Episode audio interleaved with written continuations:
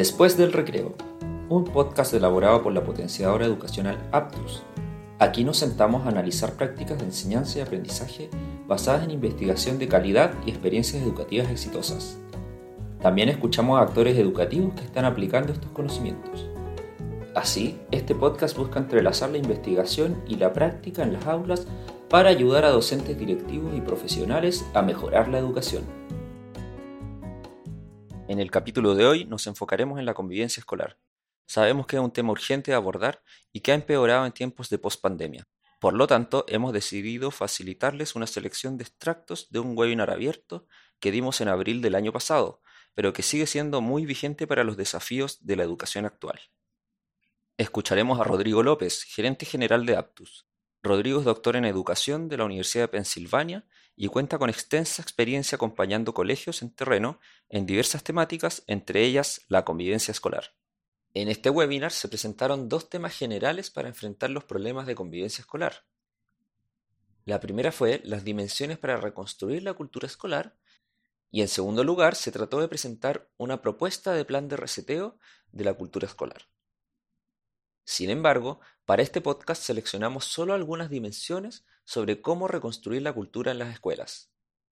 Las dimensiones en total que se presentaron son en realidad cuatro, y estas son explicitar y enseñar normas sociales, la segunda es motivar a la adherencia a estas normas, en tercer lugar, prevenir las malas conductas y los problemas de convivencia, y en cuarto lugar, la dimensión más reactiva, es decir, qué hacer cuando ya ocurren estas situaciones.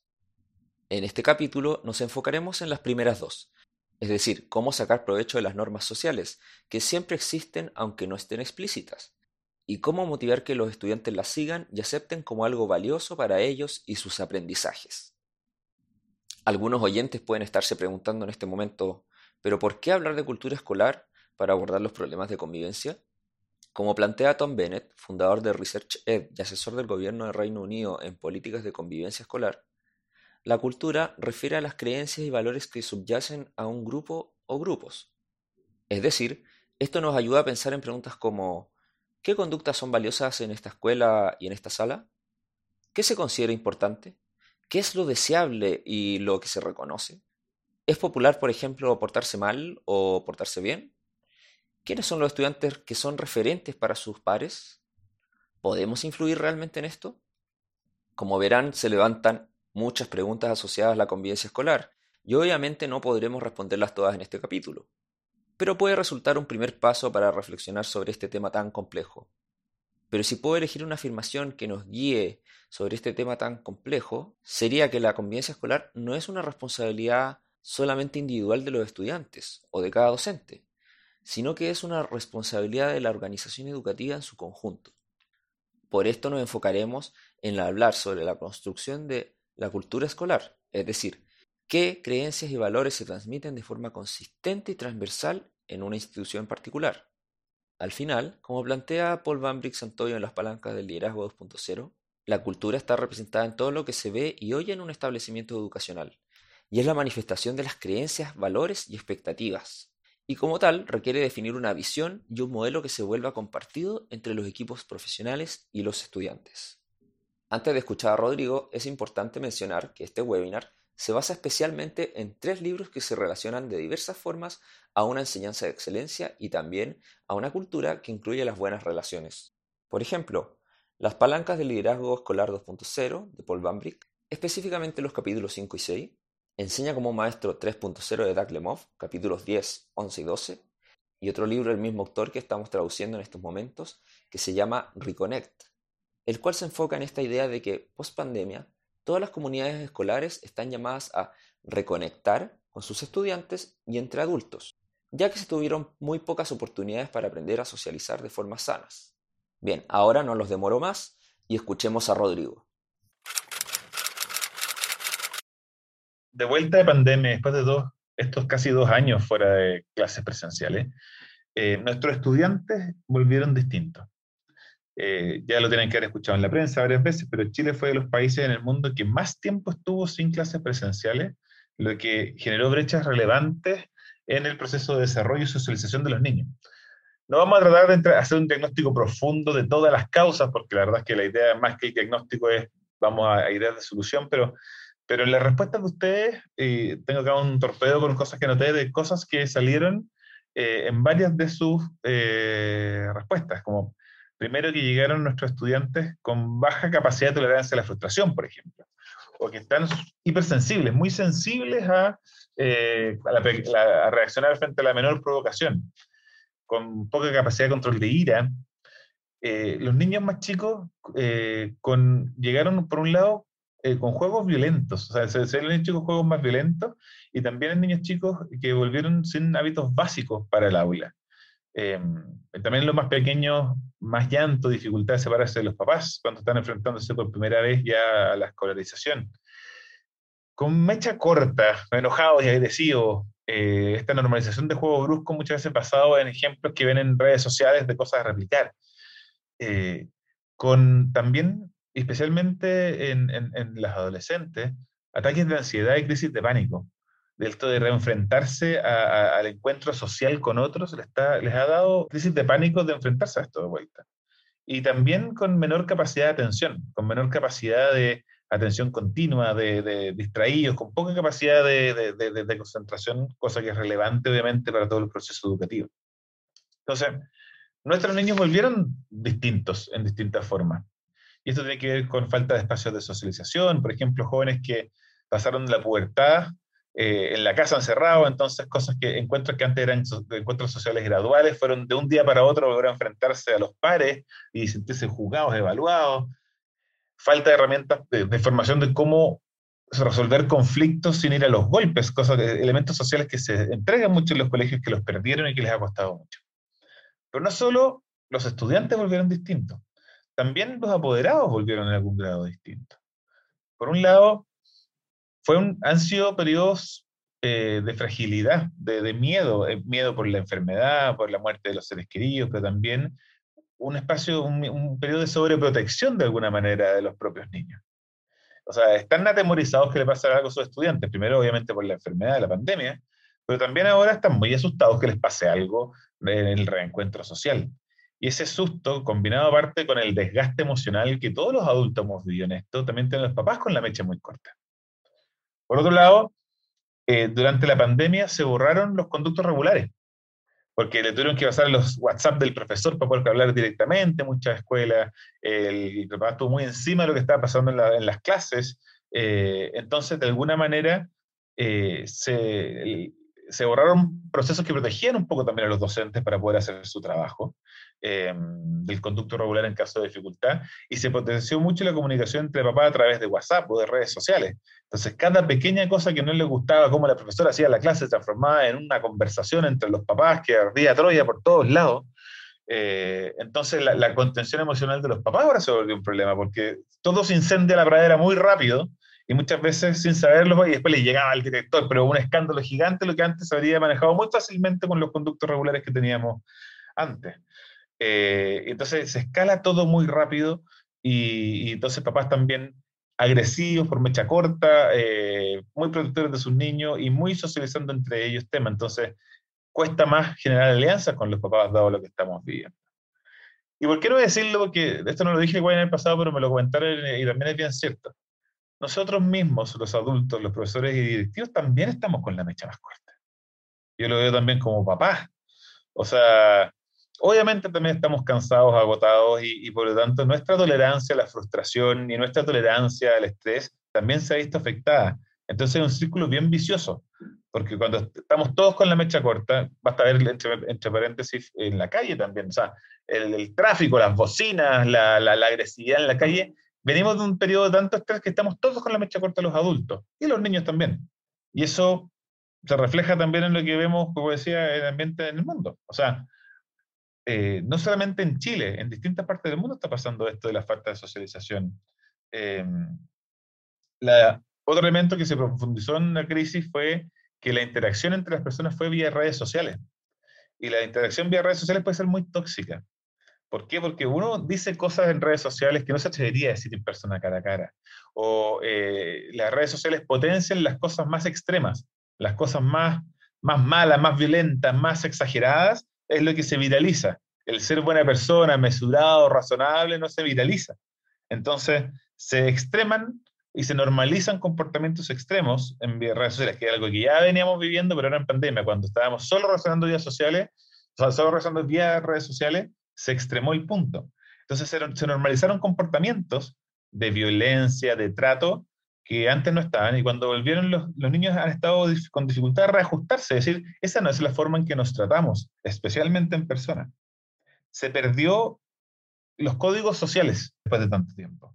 Estamos eh, como parte de un sistema que está complejo. Sin embargo, esto, esto es súper importante. Que el mundo esté complejo no es excusa para tirar la toalla en la escuela, sino que es un llamado a ser arquitectos de reconstruir nuestra fibra social. O sea, si hay un lugar privilegiado donde podemos dar el ejemplo de cómo se reconstruye nuestra comunidad y nuestra convivencia, son las escuelas. Porque si nosotros tiramos la toalla, estamos tirando la toalla en la sociedad completa, no solamente en, en nuestros niños. Entonces, hay que reconocer el contexto difícil y hay que reconocerlo por un lado para no autotorturarnos. No somos solo nosotros, no solo ustedes, no es solo su escuela. Casi todos los que respondieron a esta encuesta están comentando situaciones similares. Entonces, es un minuto de respirar y decir, ya, estamos varios en esta.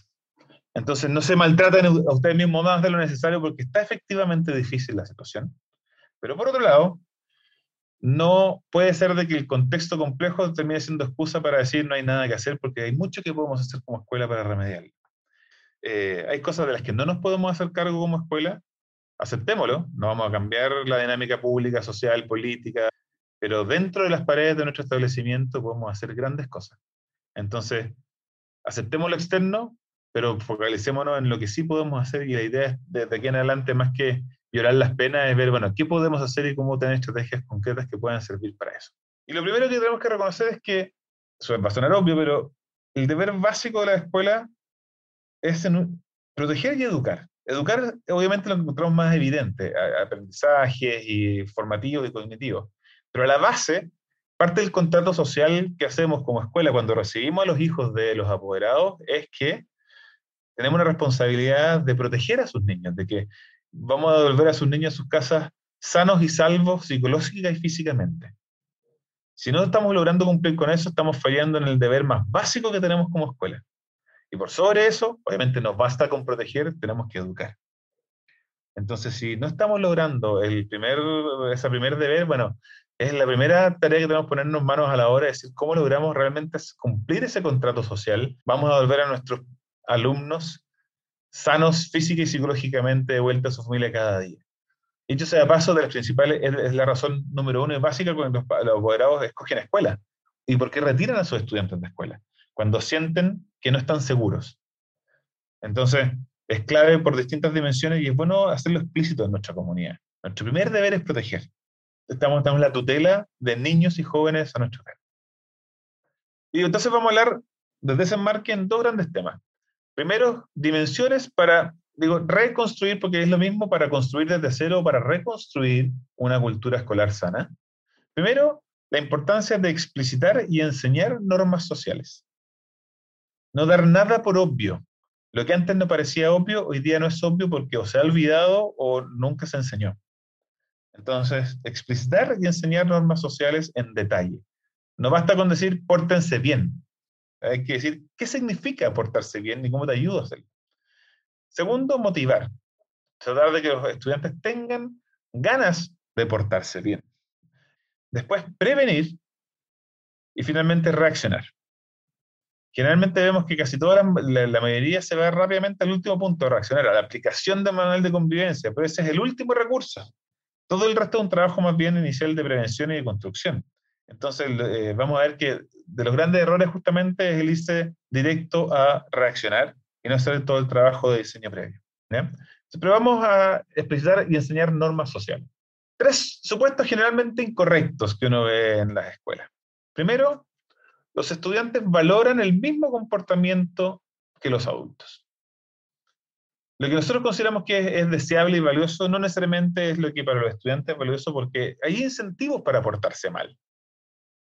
Puede ser el hacerse el lindo frente al curso, lo que me da jerarquía, o porque es divertido y entretenido, o hay cosas que son comportamientos que no apoyan en lo que queremos lograr como escuela, pero que a los estudiantes sí les genera o placer o diversión o qué sé yo. Entonces, no demos por obvio que lo que nosotros consideramos deseable es lo que estudiantes consideran deseable. Por lo tanto, parte del trabajo preventivo es lograr cerrar esa brecha. Segundo, el supuesto de asumir que los estudiantes saben en cada momento qué debieran estar haciendo. Nos parece obvio que en un momento tal vez de una discusión en clase el estudiante tiene que levantar la mano para pedir la palabra y esperar a que el estudiante, el compañero se calle y hacer turnos. Pero eso que se haya construido obvio y ahí tenemos que darle muchas gracias, por ejemplo, en, los niveles de primero básico, segundo básico, lugares de párvulo en, primer, en pre y kinder son muy buenas para ir construyendo estos hábitos de, de, enseñarlos explícitamente. Les llegaban a primero básico con eso aprendido. Hoy día se están dando cuenta de que no era obvio ni evidente, pero no necesariamente han tenido la experiencia de construirlos desde cero, de explicar en detalle qué se espera en cada momento, la forma de relacionarse, la forma de hablar, en fin. Y lo otro es que tienen las herramientas para comportarse de la forma que se espera. Se necesita construir capacidades y competencias en los estudiantes para poder comportarse de forma adecuada. Y, de nuevo, se dan por obvio ciertas cosas que no son obvias. Entonces, el primer desafío en esto de explicitar y enseñar normas sociales es no asumir esto por obvio y asumir que hay que enseñar o reenseñar desde cero hábitos y comportamientos sociales. No basta decir, pórtense bien o hasta cuándo se portan mal.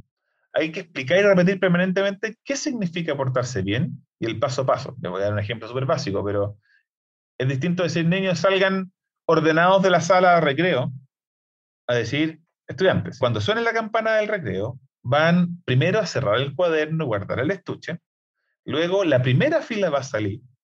Cuando terminen sus compañeros de primera fila va a salir la segunda fila y con eso vamos a lograr una salida ordenada sin tropezarnos, sin pasarnos a llevar. A eso me refiero con explicar en detalle el comportamiento esperado versus asumir que lo saben.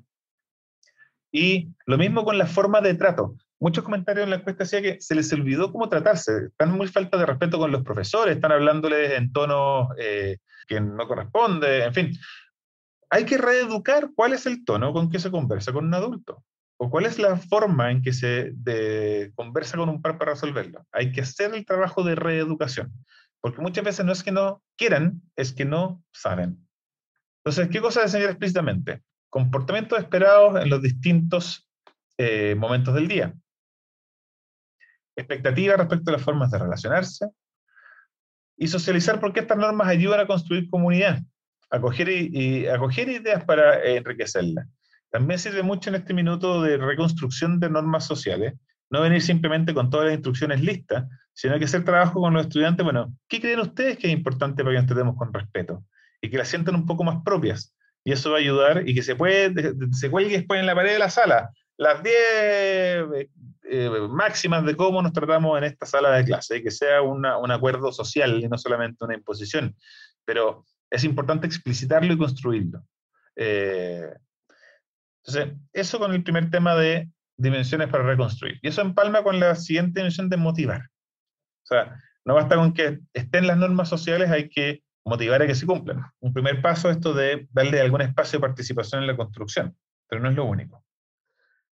Y para entrar a este punto hay que hacer un reconocimiento que creo que si no lo hacemos, uno estaríamos mirando muy en menos a nuestros estudiantes y también nos dificulta la tarea. Hay que reconocer el hecho que los estudiantes en general pueden escoger cómo, cómo comportarse. No son animalitos condicionados que eh, no tienen ningún autocontrol de ningún grado. Hay extremos con problemas psiquiátricos relevantes, o sea, síndrome de Tourette, por ejemplo, eh, pero no es la norma en general los estudiantes de algún otro modo escogen cómo comportarse. Y incluso los adultos también. O sea, puede ser que una persona, por ejemplo, tenga muy mal carácter un adulto y que se, se, escape siempre, en la casa con sus niños, pierde la paciencia muy rápido y gritonea a los niños. Y dice, no, es que no tengo control sobre mis emociones cuando me embargan. Pero le aseguro que no hace lo mismo con su jefe no llegue cada vez que se enoja, le empieza a ayudar al jefe. Porque sabe que hay espacios en que esas cosas no se hacen. Entonces, por mucho que digamos que no tengo control sobre mis emociones, todos los seres humanos en verdad sí tenemos control. Lo que pasa es que vamos tomando decisiones de cuándo nos contenemos y cuándo no. Y creo que eso es bueno reconocerlo en los niños, porque hay, a veces hay, líneas que parecen decir, oye, dadas las circunstancias, especialmente en colegios vulnerables, este pobre estudiante tiene cero control sobre sus emociones. Eso implica asumir que tiene cero racionalidad y cero poder. Obviamente hay estudiantes que les cuesta un poco más. Pero si creemos realmente que los estudiantes tienen cero poder de autocontrol, estamos dando la batalla por perdida de antemano, porque en el fondo eso implica que nada que hagamos de convencimiento, de formación, va a tener incidencia. Partamos por reconocer que son seres pensantes nuestros estudiantes y que en el fondo escogen y pueden escoger cómo comportarse. Por lo tanto, hay que darle razones personales y razones comunitarias de por qué comportarse. No es simplemente empujarle reglas encima, sino que tratar de convencerlos y darles razones.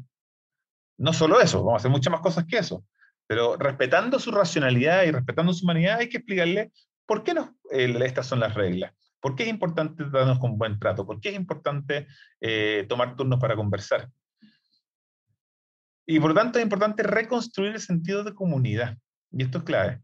La escuela es una comunidad, es un espacio social, y parte de la razón es importante, porque nos comportamos para poder vivir en sociedad y en comunidad, y que a todos nos hace bien estar en, un lugar en que no nos sintamos agredidos, amenazados, y entonces dar razón de cómo y por qué construir comunidad.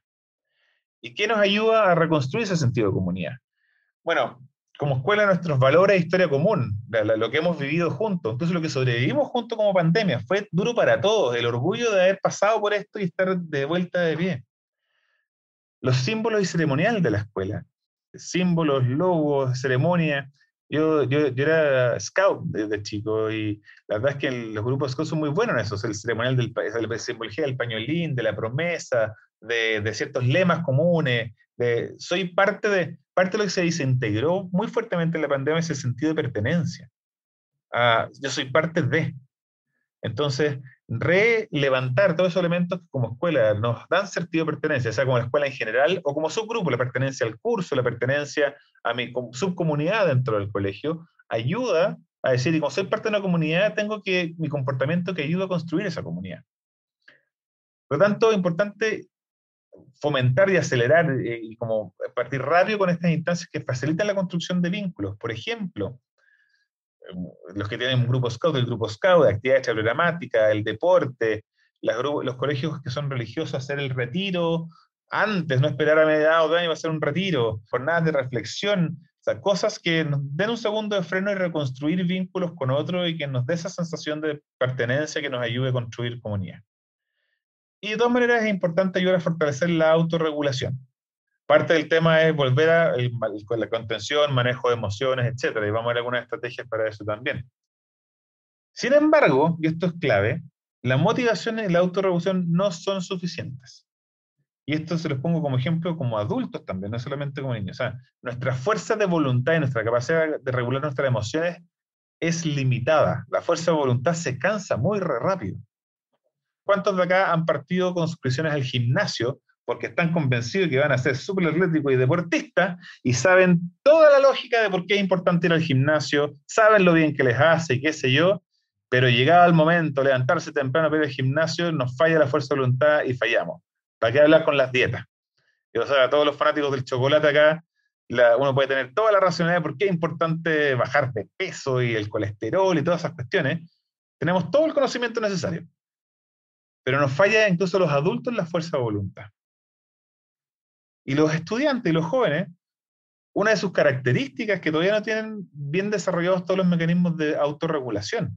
Es parte incluso de un tema biológico, no solamente un tema de formación conceptual.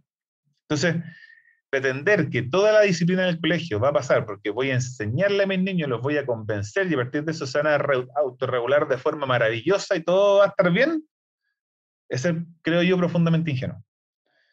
Entonces, la, parte de la pregunta es cómo hacemos que la disciplina, la cultura, la buena convivencia dependa lo menos posible de la necesidad de autorregulación, sino que eso sea un extra que nos ayude, en vez de que dependa 100% de la autorregulación. Entonces, dado que la fuerza voluntaria y autocontrol son débiles, lo clave de todos los sistemas de gestión de cultura, disciplina, en fin, es hacer lo más fácil posible portarse bien y lo más difícil, portarse mal. Y tomo portarse bien con una definición amplia. O sea, buen trato, buena convivencia, buenos comportamientos en general. ¿Cómo lo hacemos lo más fácil posible? Que no sea contrapelo, sino que sea fácil. Y para ello, de los mecanismos más relevantes que permiten facilitar el buen comportamiento son los buenos hábitos. En el fondo, ¿por qué? Porque los hábitos lo que son es comportamientos automáticos que no requieren fuerza de voluntad para ejecutarlos. Doy ejemplos concretos. Probablemente ustedes en la mañana cuando se van a la ducha, lo hacen sin pensar. No hay ningún esfuerzo mental en pensar, voy a primero mojarme el pelo, después el primer brazo, y les aseguro que la secuencia en que se lavan los brazos, los pies, el pelo, es exactamente igual de un día para otro sin pensarlo. O lo mismo, por ejemplo, cuando están manejando un auto. Cuando al principio querían manejar un auto, estaban tomando clases, estaban aprendiendo, era profundamente estresante. Y tienen que tomar muchas decisiones y toda su energía de pensamiento estaba dedicada a embriague, cambio, señalizador, espejo, me van a chocar. Y hoy día probablemente los que manejan ducha les aseguro que las mejores ideas se les ocurren en la ducha manejando el auto, porque son momentos en que no están ocupando en nada su ancho de banda mental. ¿Por qué? Porque se automatizaron, se transformaron en hábitos y en cosas que su cerebro puede hacer sin necesidad de pensar. Entonces, en la medida que transformamos en hábitos ciertos comportamientos deseables, nos permite facilitar mucho la cultura escolar sin necesidad de poner tanta carga de trabajo en la autorregulación y motivación de los estudiantes.